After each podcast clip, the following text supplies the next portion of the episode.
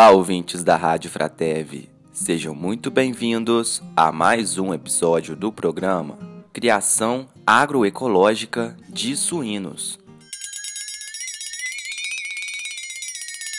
Eu sou Samuel e no episódio de hoje nós vamos falar sobre o manejo sanitário de suínos em sistema agroecológico. Para isso, teremos um convidado especial, o médico veterinário Carlos Eduardo, professor da UFV. Olá, professor, tudo bem? Você poderia se apresentar aos ouvintes aqui da rádio? Olá, Samuel. Meu nome é Carlos Eduardo, sou médico veterinário formado aqui em Viçosa, na UFV. Fiz meu mestrado e doutorado na UFMG, com período sanduíche, em Minnesota. Em seguida, voltei para Viçosa, onde fui patologista no laboratório Microvet por aproximadamente quatro anos, se eu não me engano. E atualmente sou professor do setor de patologia da veterinária. Então vamos ao tema do nosso episódio de hoje. As doenças decorrentes na produção de suínos geralmente são causadas por vários fatores. Patógenos microbianos e verminoses são os principais responsáveis pela ocorrência dessas doenças. A saúde dos animais em uma criação depende do equilíbrio entre diversos fatores, tais como disponibilidade de água fresca, alimentação adequada, instalações, ambiente de produção e manejo. Todos esses elementos são a base da ciência do bem-estar animal e ocasionam um maior desenvolvimento dos suínos, o que resulta em maior produtividade. Quando os suínos são alocados em um ambiente favorável, no qual eles possam expressar livremente o seu comportamento, toda a sua energia é direcionada para uma produção de qualidade se o animal está acometido por alguma enfermidade, uma parte da sua energia é redirecionada para sanar infecções. A doença geralmente é resultante da interação de um patógeno com erros no manejo, além de uma variedade de influências que contribuem para o animal adoecer clinicamente, como fatores ambientais e individuais do animal. A cisticercose, por exemplo, é uma parasitose que é resultante desse manejo inadequado e é cercada por muitos mitos ainda nos dias de hoje. Professor, você poderia nos explicar um pouco melhor sobre essa doença? Exatamente, existem vários mitos com relação à doença e, sem dúvida nenhuma, nós precisamos entender o ciclo de vida do parasita para que não divulguemos informações errôneas que possam eventualmente causar pânico na sociedade. Né? É válido ressaltar que a carne suína consumida majoritariamente hoje é proveniente de criação intensiva, o que minimiza ainda mais o impacto dessa doença. Mas a criação extensiva existe uma possibilidade um pouco maior de disseminação, sim, mas novamente, repito, é importante a gente entender é, o ciclo de vida do parasita, que nós vamos falar a seguir, para que nós podemos perceber que não é o suíno o protagonista desse processo. Na verdade, é uma doença causada de homem para homem, né? Bom, é, então antes de falar especificamente do ciclo de vida, a gente tem que entender que, na verdade, se trata de duas doenças, o que nós chamamos de complexo teníase cisticercose. No caso da teníase, uma doença popularmente conhecida como solitária, ela é causada pela forma adulta do verme, do parasita. No caso dos suínos, é, transmitem a tênia solium, uma espécie da tênia. E as transmitidas por bovino é chamada de tênia saginata, em que ela vai se desenvolver somente no organismo humano, que nós chamamos de hospedeiro definitivo, certo? A tenise ela se desenvolve rapidamente, por volta de três meses após a ingestão do verme adulto, e no caso da tenise é ingestão do verme adulto, essa é a diferença principal. ela vai começar a soltar ou eliminar as chamadas proglotes, certo? Que são fragmentos do seu corpo, do corpo do verme. Essas proglotes, elas têm uma grande quantidade de ovo, é estimado que tenha por volta de 40 mil ovos em cada proglote, né? Uma vez esses ovos eliminados nas fezes, eles irão contaminar o meio ambiente e alastrar a doença, né? atingindo tanto os homens quanto os animais. É importante a gente salientar que o problema fundamental com relação ao ciclo ou com relação ao complexo teníase cisticercose é uma questão pura e unicamente de saúde pública e isso é válido repetir várias vezes que saneamento básico é mister nesse processo. Né? Nós estamos falando de eliminação fecal de humano, ok? Então, esses ovos, principalmente o da tenessólio, né, que pode trazer maiores implicações para a saúde humana, ele vai contaminar o ambiente através das fezes do hospedeiro definitivo do verme, que é o homem.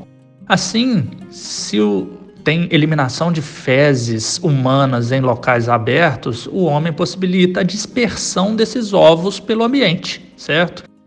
É, já existem estudos que, ao serem expostos, que demonstram que ao serem expostos ao sol, as fezes começam um processo de, de ressecamento, né, em que os ovos da tênia, ela torna-se mais leve, inclusive, que partículas de pó e são, começa um processo de dispersão pelo vento mesmo, que pode provocar contaminação de vários locais, como rios, plantações, lagoas, etc. E a partir disso, esse local contaminado, essa vegetação contaminada ou essa água contaminada, ela pode ser utilizada em criações de animais, irrigações de horta, eventualmente no consumo humano, provocando a proliferação da, da doença e uma manutenção desse complexo teníase cisticercose.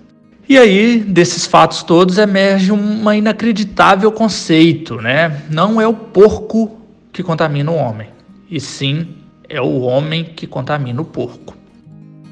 Essas diferenças de doença, diferenças de ingestão das diferentes fases do, do verme, a gente pode perceber que existe um conceito errôneo de que a cisticercose é transmitida ao homem pelo consumo de carnes contaminadas, seja ela de suíno ou bovino. É, então, isso deve-se à falta de, de, conhecimento sobre o ciclo de vida do, do parasita, né? E a partir disso, nós podemos observar alguns pontos, como por exemplo, o homem é o potencial disseminador de cisticercose no suíno e não o contrário, certo? Então, nós já falamos anteriormente, é válido ressaltar.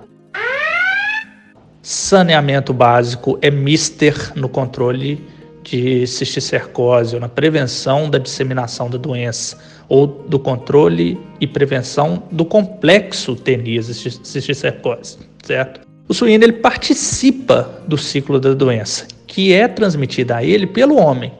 Ele vai abrigar a fase larvar da tênia, ok?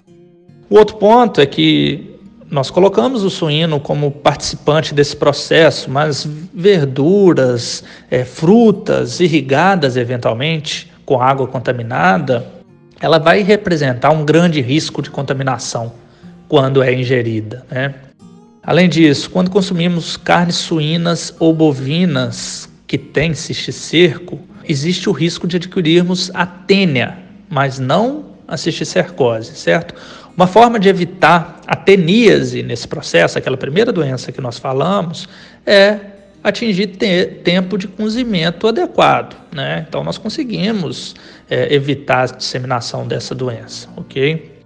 E além disso, devemos considerar o ciclo desse parasita que contamina o meio ambiente, seja ele lagoas, córregos, fontes de água, né, de uma forma geral. Quem contamina ele é o homem, através de suas fezes, que vai liberar ovo da tênia. Então, havendo um, controle e uma evolução do, do saneamento básico, nós vamos reduzir o número de pessoas portadoras da teníase e, consequentemente a isso, eliminamos ou diminuímos a cisticercose tanto nos suínos quanto nos bovinos, como no ambiente também. E do ponto de vista, como nós falamos anteriormente, a suinocultura tecnificada ela já tem um controle é, em que poderíamos falar que é quase nulo o processo de disseminação da doença. A gente deve ter uma atenção maior no caso da suinocultura extensiva, por conta de, de ingestão de alimentos e água que potencialmente pode estar contaminado, que não tem um controle absoluto desse, desses alimentos e dessa água que são fornecidas aos animais. Nossa, quem diria que o humano é quem causaria cisticercose no suíno e não o contrário? Professor, e quais outras parasitoses o suíno está sujeito em um sistema de criação ao ar livre? Contra outros parasitas que a suinocultura extensiva está sujeita a, a ser infectada, vão ter alguns parasitas que são comuns à suinocultura intensiva, certo? Mas que ela eventualmente vai estar mais prevalente na suinocultura extensiva por essas questões de local ou manejo em que o suíno é submetido, né? A caridíase é uma das parasitoses mais prevalentes e ela também é encontrada na suinocultura intensiva. Outras parasitoses, como coccídio, também é muito frequente em suinocultura extensiva e intensiva. Né? E coccídio, para controle da coccidiose, é mister um, um controle ambiental a balantidiose, que é causada pelo balantídeo coli e é considerada até uma doença secundária a uma lesão primária no intestino dos animais, ela também tem uma relevância muito grande de parasitoses, né? É, vale ressaltar que para controle da balantidiose nós devemos ter um controle de água muito adequado, certo? E do ponto de vista extensivo, que é o nosso foco dessa conversa, um parasita extremamente importante é o Tricure suis, certo? Que causa é, distúrbio entérico muito relevante. Já foi descrito os outros parasitas que aí o impacto sanitário ou econômico ou produtivo não é tão relevante, mas do ponto de vista de parasitose eu citaria essas como as mais relevantes. Certo, professor. Entendi. Bom, a entrada de novos animais no sistema é a principal forma de introdução de novos patógenos, que levam a prejuízos econômicos por afetarem diretamente índices produtivos importantes, como ganho de peso diário e mortalidade, além do gasto com o uso de medicamentos. A quarentena é uma forma de prevenir a entrada de doenças no plantel, evitando o adoecimento e, portanto, prejuízos como o aumento de custos e a diminuição da eficiência dos suínos. Desta forma, o objetivo da quarentena é evitar a introdução de agentes patogênicos na criação, e ela deve ser realizada através da permanência dos animais recém-chegados em uma instalação separada e afastada por um período de pelo menos 28 dias antes de introduzi-los no plantel. Sendo assim, os animais devem permanecer isolados durante esse período de tempo, objetivando que as doenças que eventualmente tiverem sido adquiridas na viagem ou trazidas do local de origem dos animais venham a se manifestar de forma clínica e, portanto, diagnosticada e tratada adequadamente. Por isso, o ideal é que essa instalação seja longe, no mínimo, 500 metros dos demais animais do sistema de produção e separada por barreira física vegetal, como pinos ou eucalipto, criando uma proteção a doenças que são transmissíveis pelo ar.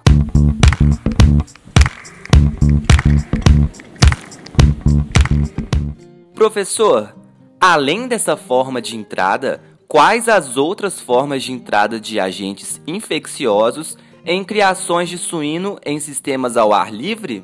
E quais são os agentes que devemos dar maior importância nesses sistemas? Além da quarentena, quais as formas de prevenção das principais doenças dos suínos ao ar livre?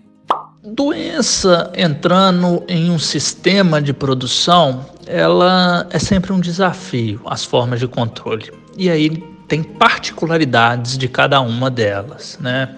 É, além do processo de disseminação da doença, a gente esbarra em particularidades de cada doença para entender quais são as formas de entrada dessas possíveis infecções. Um ponto de vista importante é pensar em entrada de novos animais naquele rebanho, naquele sistema de produção. Ele pode trazer com ele alguns agentes infecciosos. Esse é um, um ponto mister. Então, esses processos que a gente chama de quarentena, de deixar o animal isolado antes que ele entre no rebanho, é importante. E isso é válido para várias doenças ou quase todas as doenças.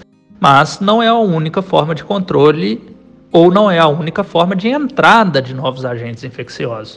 E aí, quais seriam as formas? Conversamos agora há pouco sobre tenis e mostramos que contaminação de água, de leito aquífero ou mesmo contaminação de alimentos seja uma forma de entrada de agentes infecciosos, de possíveis parasitas, né? Mas não vai ser só a tênia nem o cisticerco que vão ser eliminadas nas fezes humanas. Nós temos essas colibaciloses, salmoneloses que são impactantes para o suíno também.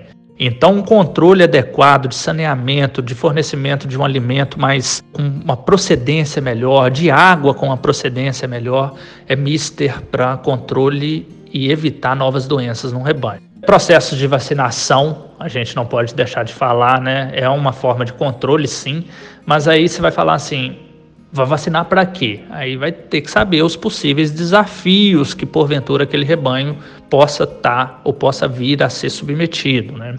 Controle de roedores é importantíssimo também, certo? Tem diversos enteropatógenos que infectam roedores, seja ratos, camundongos, né?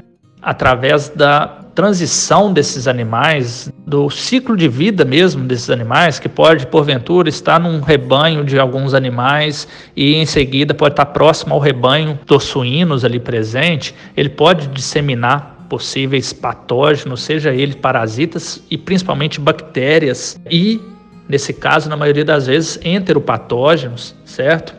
Alguns vírus, eles são carreados também via moscas. Então, por incrível que pareça, é importante ter sim um controle mínimo de moscas, né, para evitar ou para diminuir o impacto causado por essa disseminação. Ou seja, nós temos várias formas de controle e biossegurança para evitar ou diminuir a chance de entrada de novos patógenos. São os agentes que a gente deve ter uma atenção especial na suinocultura extensiva. As parasitoses, sem dúvida nenhuma, são impactantes, mas a gente vai ter particularidade em que de acordo com o momento do ano, pode ter a prevalência maior de um ou outro agente. Em suinocultura extensiva, a minha experiência mostra que Streptococcus, causando meningite streptocócica, é uma bactéria extremamente relevante. Nesse ponto de vista, talvez essa impressão desse agente ser mais relevante é mais pelo trauma em que o animal demonstra muito claramente estar cometido por uma doença. Porque tem outras doenças que são relevantes e vão impactar na produtividade do animal, vão impactar no ganho de peso do animal, mas passa quase desapercebido, como por exemplo os enteropatógenos mesmo, que podem causar uma diarreia transitória, ou patógenos respiratórios que causam sinais clínicos respiratórios, mas que têm um processo de recuperação mais rápido, né? Mas esses patógenos não devem ser subestimados porque apesar de não causar mortalidade muitas vezes dos animais, eles vão estar impactando no índice produtivo desses animais, fazendo com que o produtor ele forneça mais alimento para os animais e esses animais não converta esses alimentos em carne. O programa de hoje fica por aqui e lembrem-se, devemos ficar muito atentos às questões de sanidade dos suínos, pois elas são muito relevantes na produção e levam a grandes perdas econômicas. Gostaria de agradecer ao nosso convidado pela ilustre presença e por ter contribuído com o tema desta semana. Muito obrigado pela participação, professor. Ah, e não se esqueçam, em caso de dúvidas ou sugestões, o nosso e-mail é animais.agroecologia.ufv.br. E toda semana tem conteúdo novo no Instagram, GapaUFV. E na nossa página do Facebook, Grupo Animais para Agroecologia. Aproveite e dá uma olhada no nosso canal do YouTube também. Animais para Agroecologia DVT UFV. E assim encerramos o programa de hoje. Vejo vocês na semana que vem. Até mais!